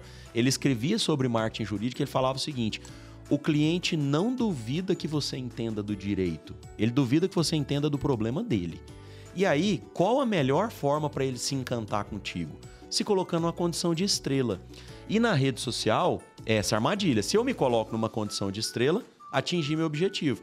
Mas se eu passo aquela linha tênue entre o chique e o brega, aí eu perdi a mão, né? Perde então, credibilidade. Perde né? a credibilidade. Então eu acho que essa que é a grande sacada da rede social. Aí por isso, eu só queria complementar, não acho interessante para profissionais de profissões muito sensíveis, como advogado, que às vezes você está resolvendo o problema da sua vida, da guarda dos seus filhos, de uma prisão, é, de um problema tributário, de um problema trabalhista, de uma causa civil que seja a causa da sua vida, aquele cara colocar e expor a vida pessoal dele, com raríssimas exceções, que consegue postar foto da Ferrari ou do Jatinho é, é, e, e, talvez ainda manter aquele nível, aqueles advogados de celebridade que conseguem, mas não são todos, porque, como eu disse, a linha do chique do brega é bem tênue, né? Mas tirando isso, o cara quer saber se eu vou fazer o M&A dele bem feito, não se eu pedalo numa bicicleta que custa 5 mil, 10 mil, 50 mil, entendeu? Se eu vou na Disney ou se eu vou para Paris. Aliás, eu acho que isso atrapalha, porque se eu fico postando foto toda hora no exterior, o cara vai falar, que hora que ele vai cuidar do meu processo, né? Então, isso pode até ter um, um, um lado negativo. Então, essa linha é muito mais profissional, menos pessoal, e tomando cuidado para não passar a linha do chique para o brega. É, é dosar, né? Também dosar. se for muito profissional, acho que não cria conexão, né? A gente que já trabalha com rede social é. É, tem que criar conexão e pessoas se conectam com pessoas. E eu acho que justamente a, a forma de você se ter a empatia com a dor do seu cliente é você mostrando que você é uma pessoa, né? Então na rede social ali, você mostrando com responsabilidade a hora que você atua, mostrando seu dia a dia, a pessoa vê, não, aquele advogado é uma pessoa normal que passa por momentos também de dificuldade, tem ali sua esposa, seus filhos, trabalha muito, mas viaja, então assim, gera conexão, né? E querendo ou não, rede social a gente quer trazer cliente, trazer cliente e trazer dinheiro. Agora entrando na parte de dinheiro, assim, pergunto para você, Ibrahim, que já resumindo, ensina para nós investir. Nossa, Pergunta fácil essa. Pergunta Espera aí. fácil, né? Ensina, vamos, vamos bota pra gravar. nós temos mais ou menos uns 20 minutos. Você quer que ele ensine a investir? isso eu não sei se é Vamos proibido fazer um gravar. curso, fe, fe, fast curso aqui. É. Se vira nos Ué, 20. Resumidamente, eu acho que a gente poderia abordar um pouquinho, vocês que estão atuando nessas áreas mais de economia e tal, aonde que é hoje a bola da vez, né? A bola da vez, começa com B também. O que, que você acha? Não, não, não acho que tem essa, essa, essa bola da vez que você pensou com B aí so- sozinho, não, que é o- acho que é o Bitcoin, né? Assim, tem, também gosto e tudo, mas o que, que eu vejo? Né? É, é uma pegada que a gente enxerga ali, por isso que eu falo que a gente, eu- a gente está tentando disseminar uma coisa que ainda não, não existe no mercado financeiro. Tem uma frase que eu adoro: o mercado financeiro é uma ótima distração para quem quer fazer investimento de verdade. Porque você tem um monte de coisa ali, cotação na tela, coisa, informação de não sei o que, não sei o que, e você esquece do investimento ali mesmo, que é o que importa. Então você tá distraindo com um monte de informação irrelevante, que é o que todo mundo faz, que na verdade o que importa é outra coisa ali. É, o pessoal classifica tipo. Primeiro, assim, você tem que escolher que tipo de investidor que você vai ser, né? Porque não dá pra você abraçar o mundo, né? Eu quero ser ao mesmo tempo day trader e buy and hold, né? Não tem como, você tem que escolher o que, que você é, né? E, muito, e muita gente confunde. O cara tem hora que ele acha que ele é day trader, tem hora que acha que ele é buy and hold, tem hora que o cara gosta de uma coisa, gosta de outra, enfim. E não, não gera uma estratégia para acumular o patrimônio dele, né? Então, no mercado você classifica de várias formas. Tem, por exemplo, em relação ao prazo do, do investimento, se você é mais de curto prazo. Day trade ou um swing trade ali, que, é um, que é um day trade que você compra e vende no mesmo dia. Swing trade você compra e vende algumas semanas ou até meses depois, né? Ou do cara que eles chamam de buy and hold, compra e segura. É, tem também que você pode analisar a pessoa que gosta mais de renda fixa ou renda variável. Tem a pessoa que olha mais para o cenário macroeconômico, então eu não estou escolhendo ativos específicos, estou olhando para se eu quero comprar ações, se eu quero comprar ação brasileira, ação norte-americana, se eu quero comprar renda fixa, que é o que a gente chama de top-down, de cima para baixo, que olha para o cenário macro. E tem o cara que olha para o micro, que é o bottom-up, de baixo para cima, que eu não, tô muito preocupado com o cenário macro, eu tô olhando mais para o fundamento daquela empresa, se ela é boa, se ela não é, etc. Ou até tipo de análise. Um faz análise fundamentalista, que olha ali para o balanço da empresa, o outro faz análise técnica, análise gráfica, análise de fluxo de ordem, enfim. Então existem diversas classificações. Na minha opinião, a forma mais fácil de pensar em termos de investimento é uma coisa que a gente está chamando lá, que a gente ficou quebrando a cabeça. Como é que eu simplifico isso aqui? Para mim, existe três tipos de investidor. Resumo da ópera. Um investidor que ele é que a gente chama de rentista, que é aquele cara que está acostumado com a renda. Então, seja de uma renda fixa, seja de uma renda do imóvel alugado, seja da poupança, seja do que for, ele tem aquele perfil de gostar de ter uma taxa de juros em cima do investimento dele, né? Beleza, é um estilo. Você pode escolher esse estilo, segue esse estilo, faz a melhor estratégia para você ter a maior renda possível em termos percentuais e segue em frente. Tem um investidor que é um investidor financeiro. Oh, desculpa que bati aqui. Investidor financeiro é o que compra e vende ativos, né? Então ele tá olhando ali, então para mim, o, o- tanto o day trader quanto o buy and hold tá na mesma categoria do investidor financeiro. A diferença é que eles têm um prazo diferente um pouquinho.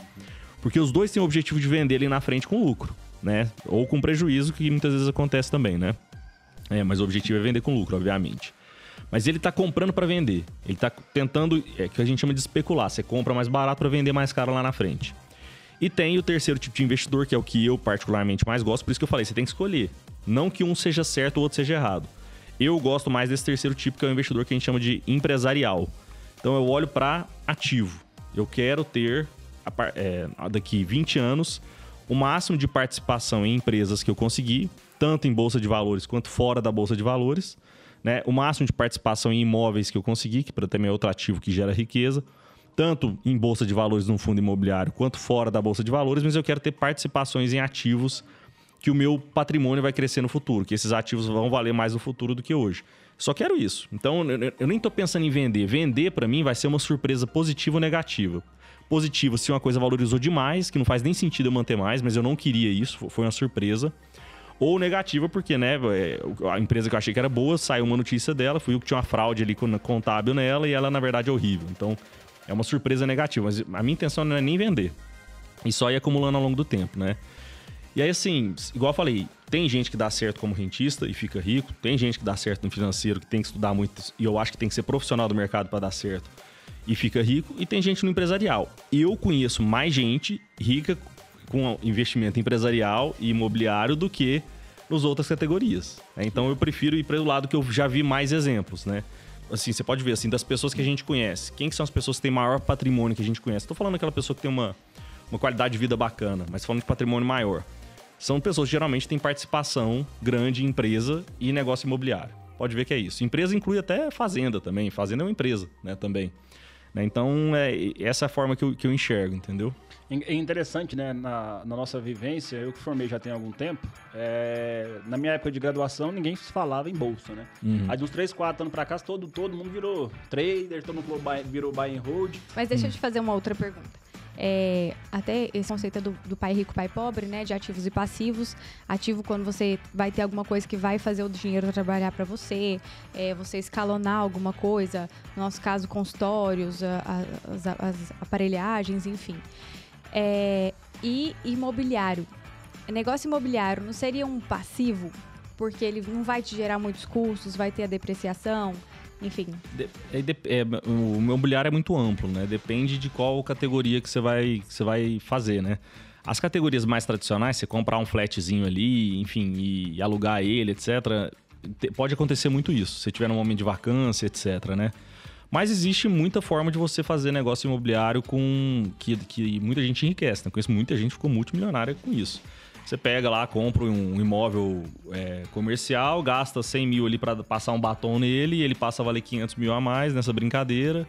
Você aluga por uma renda muito maior ou, ou revende ele também, entendeu? Vai, vai, vai girando dessa forma aí. Ou um build to então, suit, é né? É que é o build to suit, um, um, exemplo também, né? Que você pode... Compra o lote, faz a obra e já com um locatário. Com locatário, a Pets está fazendo muito isso. É, várias empresas grandes, por exemplo, a Pets ela vai fazer uma loja em Goiânia, né? Aquelas lojas gigantescas da Pets, né? Ela, como ela precisa de muito dinheiro para expandir, que ela está expandindo no Brasil inteiro, o dinheiro dela não pode ficar imobilizado no imóvel. Então ela já chega para um empreendedor imobiliário da região e fala: ó, faz para mim um imóvel assim, assim assado, eu te garanto o aluguel de 50 mil por mês durante 20 anos. Faz as contas aí quanto você gasta e já faz o acordo, ele já monta o imóvel para ela, entendeu? Já tá feito ali o acordo já tá, os 50 mil por mês cabe no fluxo de caixa dela e os 50 mil por mês para ele é uma rentabilidade muito melhor que ele teria na renda fixa perto do que ele gastou. Aí eles fazem esse negócio, mais ou menos, entendeu? Para o, o médico, você acha qual seria a, a, a, o caminho mais seguro? Para o médico, eu, por que, que eu acho que esse, esse modelo do investidor empresarial que a gente falou, que é isso, é comprar ativos, né? O, olhando para o imóvel como um ativo, assim, né? E por, mas assim, eu, eu, gosto mais de empresa. Eu, particularmente, prefiro empresa do que imóvel, mas é, é meu perfil. Eu sempre gostei muito de empresa, né? Mas o médico, se ele puder usar o salário que ele ganha, poupar uma parte disso, salário entre aspas, né? Porque não, não, muitas vezes não é salário, né? Mas poupar uma parte do que ele ganha e reinvestir nesses ativos aqui, para ele é muito interessante. Por quê? Porque para fazer isso aqui, vai gastar duas horas por mês, uma hora por mês para fazer isso aqui. E olha lá. Né? Se ele estudar, óbvio, vai ter uma fase de aprendizado, de estudar, etc. Mas na rotina dele, ele vai gastar nada de tempo fazer isso aqui. O tempo dele vai estar alocado em quê? Melhorar na parte técnica dele, na, na especialidade dele, fazer o marketing dele, melhorar a gestão da clínica dele, do atendimento dele, que é onde vai gerar cada vez mais fluxo de caixa para ele reinvestir do lado de cá e aumentar o patrimônio do lado de cá. Nessas outras estratégias aqui, mais financeiras, etc., você vai gastar um bom tempo do seu dia a dia nisso aqui. Você vai estar deixando de ganhar dinheiro nessa outra parte que seria realocado aqui. Então eu acho que em termos de custo-benefício do seu tempo e do seu, e, e do seu foco, que seu tempo tem valor, essa estratégia é muito mais simples e fácil de fazer, entendeu? Só que tem é. que ter a consciência de que é, é, longo prazo, aquilo ali não é a cotação que está na tela, né? Que eu, se, eu, se eu fosse preocupar com a cotação que está na tela agora, todo mundo ia achar que está perdendo dinheiro. Eu tô achando uma maravilha, né? Poder comprar nos preços que estão aí hoje em dia. Uhum. Eu não acho que vai melhorar daqui a um ano. Mas eu acho que daqui 10 vai melhorar. Entendeu? Então é mais ou menos isso. Interessante. É esse é o problema, né? Ninguém quer o longo prazo, né? É. E aí que entra as saídas do, dos milagres, né? Seja ela Bitcoin, ação. E o que, que você acha disso aí? Do médico que acha que do dia pra noite tá ganhando ali seu, seu salário e vai investir 20, 40%, 20, 40%. Tem colegas meus que fazem essa loucura em ação e Bitcoin. O que que isso vai dar? Cara, é, é, é um aprendizado, né? Se ele tiver ali Ele com... de frágil, né? Exato. Se ele tiver com o ego do livro, né, que você falou lá no início da conversa, desinflado e perceber o erro rápido e consertar, faz parte do aprendizado, né? Mas muitos... Ou vai aprender pelo fracasso. Ou vai. Ou, ou médico, não a nossa classe, eu posso falar como médico porque a gente também é da classe, né? Mas médico é, um- é uma classe de ego inflado. Ele, Pra ele assumir que errou uma coisa é difícil, viu? Então alguns ficam a vida inteira, cara ganha bem, mas tá sempre envolvido em rolo, tá sempre com passivo ali nas costas, etc. E sempre precisando trabalhar mais e mais e mais pra pagar a conta do lado de cá. Tem um conceito que eu acho interessante, tem três formas de a gente ficar rico, né? É poupando mais, gastando menos e ganha- ganhando mais dinheiro. Dessas três, pra você, qual que você acha que é a mais importante? Poupando mais, gastando menos ou ganhando mais? Hum, acho que ganhando mais. Mas no- Acertou. Acertou, você fala assim. Não, eu, eu sempre é falo isso lá em é casa. briga lá em casa. É, porque assim, é, eu já tenho outro conceito, que você é rico, não pelo quanto você ganha, mas sim pelo quanto você gasta. Porque se você ganhar 50 e gastar 60, você não é rico. sim. Você ganha 100. É, mas é, é aquilo que o Gustavo falou no começo. Então, quando você ganhar 100, as- você não vai querer mais a, a- a blusa, sei lá, da Ralph Lauren que você usava. Você vai querer outra coisa. E, e você vai... É um anseio, né? Isso vai muito da pessoa. Então, assim... é, eu discordo. Não, eu quero acrescentar uma pimentinha discordar. aqui É um da, da conjunto, polêmica, né? né? É, quantos jogadores de futebol estiveram no topo e voltaram para o fundo do poço, né? É, por quê? Porque fizeram exatamente isso. Gastaram tudo que ganhavam um pouco mais. É, não, não é incomum, infelizmente, que venham de classes menos favorecidas, né? Os, os atletas, em geral, é, acaba que o futebol, especialmente, não é um esporte elitizado, são pessoas mais simples. E não tem uma educação financeira. E aí o cara ganha um milhão, ele gasta um milhão, ele ganha dois, ele gasta dois, ele ganha dez, ele gasta dez. Só que a vida de um atleta de alto rendimento ela é muito curta, né? Então, um atleta que tem 20 anos de atividade, ele é um, um ninja, né? Porque a maior parte não chega a ter 20 anos. Então, e o que, que ele vai fazer depois? Então, poucos vão ter essa capacidade, como um Ronaldinho, por exemplo, fenômeno, de tudo que o cara toca vira ouro. A maior parte deles não vai ter. Então, se o cara ganhar e gastar tudo que ganha, vai ser um problema. Então, por isso que, como tudo na vida, né? O melhor é o equilíbrio, né? Exato. Ganhar mais é a forma, talvez, até mais rápida de conseguir o sucesso. É verdade, é a mais, mais rápida, porque às vezes você não consegue reduzir despesa tão rapidamente. Então, É. você está com um negócio em dificuldade, normalmente o que, o empresário faz? Vamos cortar a despesa. É a decisão mais errada que o empresário pode ter. Porque se ele corta a despesa, muito provavelmente ele vai ter menos o que vender, ele vai piorar a qualidade do atendimento, ele vai piorar a qualidade do lugar, ele vai piorar tudo. Dispensar E aí, pessoas. quantos restaurantes, por exemplo, que a gente entra e fala assim, esse restaurante tá quebrando. Porque você sabe que tá tudo ruim. Tá faltando garçom, tá faltando coisa no cardápio, tá faltando É. a bebida que você gosta. Porque você sabe que ele tá cortando custos, né? E ali é ladeira abaixo. Ele, ao invés de tentar uma solução de aumentar faturamento, ele tá preocupado só na despesa. Por isso que eu acho que é sempre esse equilíbrio. Ó, Falar de um lado defendendo o João, do lado defendendo a Dan. Do lado Ó o defend- equilíbrio. É, o equilíbrio, exato. Do lado defendendo. Temos dois mediadores aqui. né? Do lado defendendo o João primeiro, assim, por que, que eu falei assim, que eu acho que ganhar mais é um pouco mais importante, apesar que eu acho que os dois são importantes. Porque ga- gastar menos, você tem um, um teto. Quanto que você, o máximo que você pode gastar menos? É zero. Né? Ganhar mais, você não tem um teto. Então você pode ir mais e, e mais, né? Apesar de que gastar mais, você também não tem teto, né? Por outro lado, conversando com um cara que é, é- trabalha no escritório da XP, e ele falando que a gente tava num jantar lá ele explica, e ele falando que ele tem um escritório em Goiânia e um escritório em Brasília. Falei, nossa, Brasília você deve captar muito mais, né? Porque a renda per capita em Brasília é o dobro da de Goiânia, na média, né? E é a maior do Brasil. O cara, Brasília é pior do que Goiânia. Por quê? Porque lá, como é muito é, servidor público, e o cara tem o salário dele fixo certinho, ele compromete a renda dele tudo com carro, com não sei o quê, com dívida, com passivo. Como ele sabe que ele vai ter, e não sobra nada para ele investir. Então, o, o- o pessoal no, no DF não tem dinheiro para investir, por mais que a renda dele seja mais que o dobro da daqui. né? Então é uma coisa que disso que falou, né? De gastar mais, que aí já tô defendendo o lado da Dani. E agora defendendo o equilíbrio, teve um podcast uma vez que eu tava escutando do Guilherme Bentimol da XP de novo, que ele tava tendo uma discussão sobre negócio, empreendedorismo, várias técnicas sofisticadas, etc. Teve uma hora que ele falou assim: olha, vamos simplificar aqui. O que, é fazer um negócio ter sucesso? Fazer só se olhar todo dia, que, como é que eu posso fazer para faturar mais, gastar menos e ter um produto e serviço melhor? Acabou, é só isso.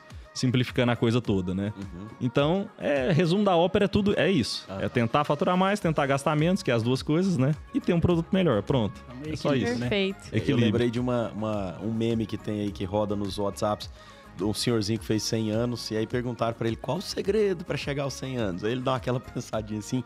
Ué, só não morrer, ué. pra ficar rico, a- a- o primeiro só passo isso. é não ficar pobre, Não ficar né? pobre, É já- não gastar tudo que É tem. parar de cavar o buraco, né? Como diz o é simples. E pra finalizar, só queria ouvir de vocês o que vocês acham justamente dessa procura incansada do atalho, do, do enriquecimento do dia pra noite e pra falar do famoso Bitcoin. Eu quero que vocês falem do Bitcoin, não desvia do Bitcoin, não. Não, Ó, o. Primeiro assim, Bitcoin, eu gosto de, de- Gosto não. Eu tenho criptomoeda porque eu. Por quê? É uma coisa que eu acho que pode ter algum, algum fator pra cima. Não entendo, não acho que tem fundamento. Não acho que você consegue fazer um valuation daquilo ali, que é falar assim, não. Eu tô pagando 10, mas vale 50, que eu consigo fazer isso num imóvel, numa ação, etc, né? Numa empresa, qualquer coisa, eu consigo fazer isso, porque eu sei qual é o fluxo de caixa e consigo calcular. Lá é assim, é um chute. É botando o dedo assim, falando, ah, isso aqui pode dar alguma coisa ali na frente, né? Não sei o que, que vai dar ainda. Então, assim, o que, que eu acho? Bota um pouquinho de dinheiro lá, 3% da sua carteira, 4%, 5% no máximo, né? Pra quem gosta. E assim, e só isso. Porque mas a gente fala, tem gente fala, ah, não, mas você tá muito atrasada. É, criptomoeda é o futuro e tal. Pode ser que seja. Mas, hoje não tem como você estimar um preço daquilo, porque não gera fluxo de caixa. É especulação, é aquela história do que o Bill Gates falou essa semana, né? A, a teoria do mais tolo. Você tá comprando porque você acha que tem, vai ter alguém mais tolo lá na frente para pagar mais caro do que você pagou hoje. É, é, hoje é basicamente isso. Você não tá porque você tem um fluxo de caixa em cima daquilo. Mas mesmo sabendo disso, eu tenho um pouquinho. Entendeu? Vai que, né? Vai que tá ali. Uma coisinha ali que não vai. É, é o contrário do que eu falei de, de ati- investir em ativos, em empresas mesmo, em coisas imobiliárias, mas tem um pedacinho ali que tá ali pra essas coisas mesmo, né? Isso aí eu acho que, que é por aí. O Né? que, que você acha, Gustavo? É, e essa questão do Bitcoin, eu quero trazer um, um exemplo meu aqui de investimento. Há quase 10 anos atrás, fiz uma dessa. Aí subiu, aí desceu, aí subiu, aí desceu. Num daqueles forks ali do, do Bitcoin, eu resolvi tirar. Liquidei, vendi e pronto. E tinha ganhado um dinheirinho. Inclusive, entrei numa latada de uma pirâmide financeira, perdi uns 10 mil dólares do rendimento que eu tinha ganhado, mas na minha conta eu não perdi, porque eu já tinha ganhado, então tranquilo. Aí Agora, com o Bitcoin batendo lá na casa de 50 mil dólares e tal, eu fui fazer uma conta. Aí eu cheguei à conclusão de que eu teria 30 milhões de reais. Aí eu falei, aí a importância de deixar quieto. Porque esse não é um investimento para você ganhar dinheiro com ele agora, é no longo prazo. Então, o que, que você faz? Põe lá e deixa. O dia que bater os 30 milhões, você tira, beleza. E canta é, a vitória. Mas é, não, não é um, um dinheiro que vai te fazer falta. Eu não venderia o meu carro, a minha casa, não colocaria o meu salário no Bitcoin. E, na verdade, nenhuma cripto. Agora, uma coisa que, que eu coloco nas criptos, e, e aí eu acho que é bem importante a gente colocar, porque o Bitcoin ficou o mais famoso por ser o primeiro, porque tem o maior market é, é, é, tem, tem o maior número de, de investidores, tem o maior volume de transações diárias e tem a maior cotação. Então, realmente é o que fica mais famoso. Mas se a gente for para os NFTs, para os criptos, a gente tem um universo muito grande. E aí, óbvio, como oportunidade nesse, que seja um day trade, um swing trade, é, ou aquele cara que vai pôr e, e não correndo risco, porque aquilo não vai fazer nenhum problema para ele, é tipo jogar no cassino, beleza, porque você tem realmente moedas que valorizam 200% ao dia. Então, se o cara conseguir medir para onde está indo o vento, sim, pode ganhar dinheiro, mas toma tempo. Então, tem que se colocar na balança ali do que você quer despender de tempo para aquilo, porque você tem essa rentabilidade. Mas uma coisa que eu alertaria para as criptos é o seguinte: a tecnologia por trás do Bitcoin, que é a blockchain, isso, Isso é acredito inegavelmente uma das maiores invenções dos últimos anos. Ah, e, e é uma tecnologia que traz a descentralização de alguns serviços que muitas vezes estão, por exemplo, nas mãos do Estado. E nós podemos colocar a questão da regulação do dinheiro, mas vou trazer aqui uma aplicação prática que quem é dono de cartório vai me, me chutar agora e vai dar um like no nosso vídeo aqui. Mas, por exemplo, as certificações, tanto do ponto de vista digital como a, te- a- a tokenização é, de ativos imobiliários, por exemplo, hoje já é uma realidade em vários lugares do mundo. Então, ao vender um imóvel, eu não precisaria ir num cartório escriturar. Eu te faria o envio de um NFT e lendo o QR Code via celular. Ah, mas é muito. Não, ok. Eu tô dizendo que isso é um mundo ideal, que talvez a gente nunca chegue, pelo risco também de alguém te assaltar na rua e tomar seu imóvel, claro. Não é isso que eu tô dizendo. Mas todos nós aqui já andamos com a carteira digital, com a CNH, já usamos tudo isso. E tem muito por trás disso que é blockchain. Tem muitas soluções hoje que nisso eu aposto. A tecnologia do blockchain, como certificação, como validação de hash de transações únicas, de forma descentralizada, isso é um espetáculo. E aí abre um universo que, sem a rima, mas o metaverso, por exemplo, é, e que a gente assim como nas redes sociais, tem que tomar muito cuidado, porque tem os prós e contras. E na frente virão muitos golpes, porque a gente sabe que dentro do desconhecido vem, a gente cai na inocência em muitos golpes. Mas dentro do metaverso eu vejo muitas oportunidades. E a tokenização também. Então, por exemplo, pegamos aí um artista do ramo de música. Se o cara grava aquela música e faz um NFT e tokeniza essa música, nós temos ali um universo de pessoas que não conseguiriam ter uma grande produtora por trás vendendo músicas e o cara de repente ele consegue tokenizando a música dele ter ali um, um, um ganha-pão e às vezes até ficar rico com aquilo e bombar no mundo todo. Um artista das artes plásticas, o cara pintar uma tela no digital e tá no, no museu de um metaverso e de realmente bombar com aquela, é, é, com aquela imagem. A gente viu aí vários já, que também aí nesse caso para mim é uma bolha, mas lá do, dos símios, né, dos macaquinhos lá, o Neymar comprou um, é 6 milhões de dólares, aquela coisa toda bacana, mas eu, eu, eu, acho que aquilo é uma bolha, aquilo é um marketing. É, é mas vejo um universo de oportunidades por trás. No direito, por exemplo, eu estava fazendo é, é, muitos cursos para o metaverso recente agora, eu falava exatamente isso. Olha, poucos vão se aventurar no mercado jurídico do metaverso. Mas pensa o seguinte: de todos esses exemplos que eu dei aqui, vai dar pau. E se tem briga, tem um advogado precisando ou intermediar ou representar alguém. Então, se a gente for pensar, ah, eu vou comprar um Rolex que custa 60 mil reais e vou ganhar o token NFT para que eu utilize no metaverso esse Rolex inédito, que foi o primeiro lançamento. Bacana, olha só que legal. E se o Rolex vier diferente? E se o dia que eu fizer o upload do meu arquivo no metaverso ele for incompatível? E aí eu tenho que entrar com uma ação contra a Rolex? Então eu vou ter um universo de possibilidades para advogados relacionados a tokens. Então, para mim, eu diria que a, a, a, a oportunidade de negócio não está lá em comprar o, o, o, Bitcoin e deixar ele tal. Talvez você ganhe dinheiro, talvez você perca. Tem lá 10 mil parado? Põe lá 10 mil e vê. Às vezes ele vai virar 500 mil e você fica feliz e ganhou 490. Às vezes os 10 vira 5, você também não vai morrer por causa dos 5 que você perdeu. Agora, se 10 mil é aquela motinha que você vendeu e você vai comprar, ah, esse eu não arriscaria nunca nada que é necessário para mim para colocar numa moeda. Mas como modelo de negócio, pensando em futuro e com essa, é, é, é, eu diria que com irreversibilidade da tecnologia blockchain, essa eu apostaria tranquilamente. Então, dando um exemplo de investimento. E aí já para o ramo empresa que, que o Ibrahim gosta, que é o que eu também faço. Eu fiz uma, uma, um investimento legal num ICO de uma cripto que foi emitida de um banco digital polonês. Então vai ser o primeiro banco europeu totalmente em blockchain.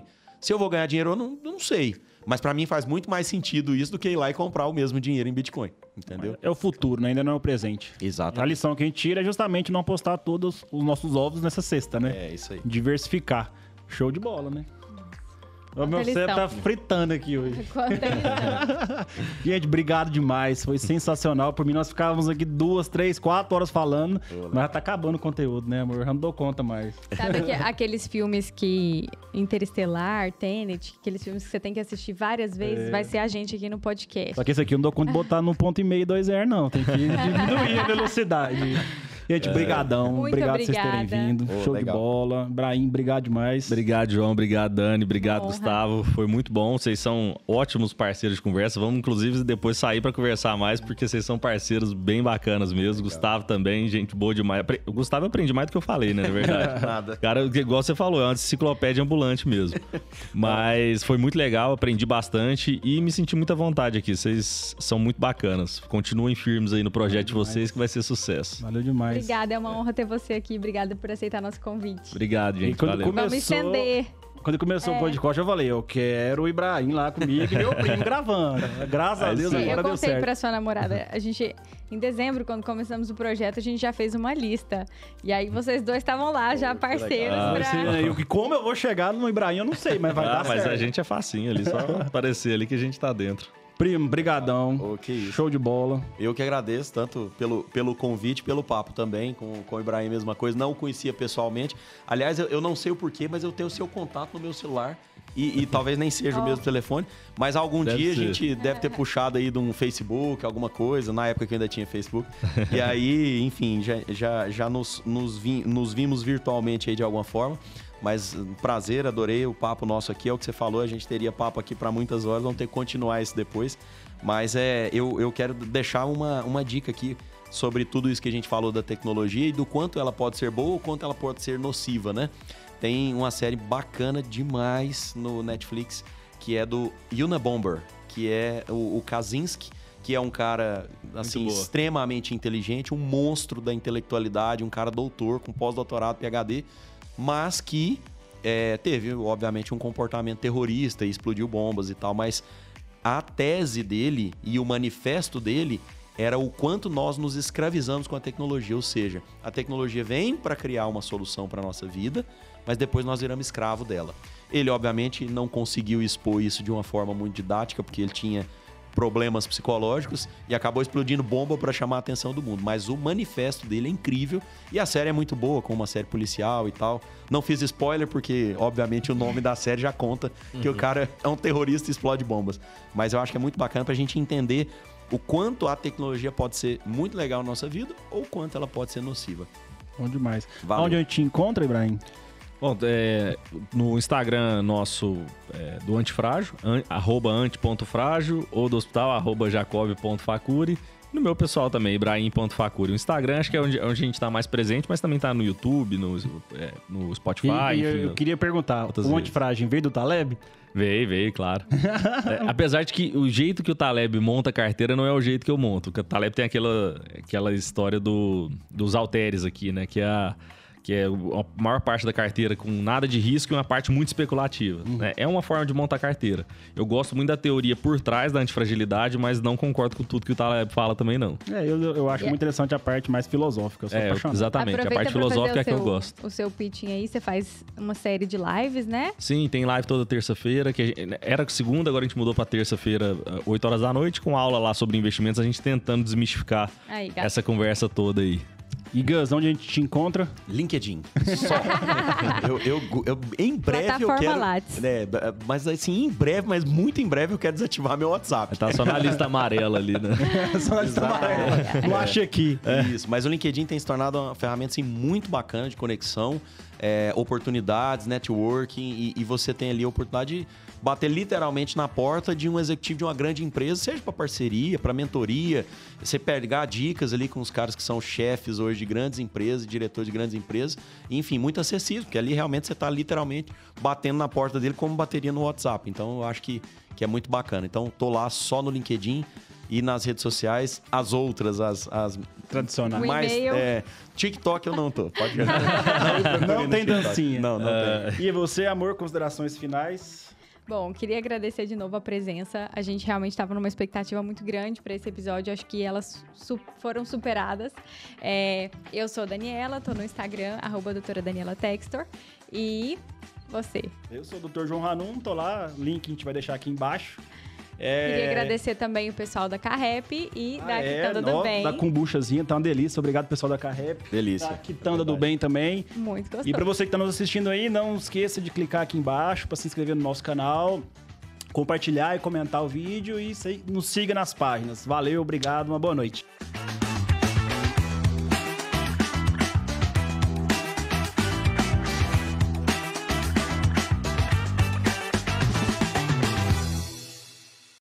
Esse podcast é uma produção da Magic Cut Studio.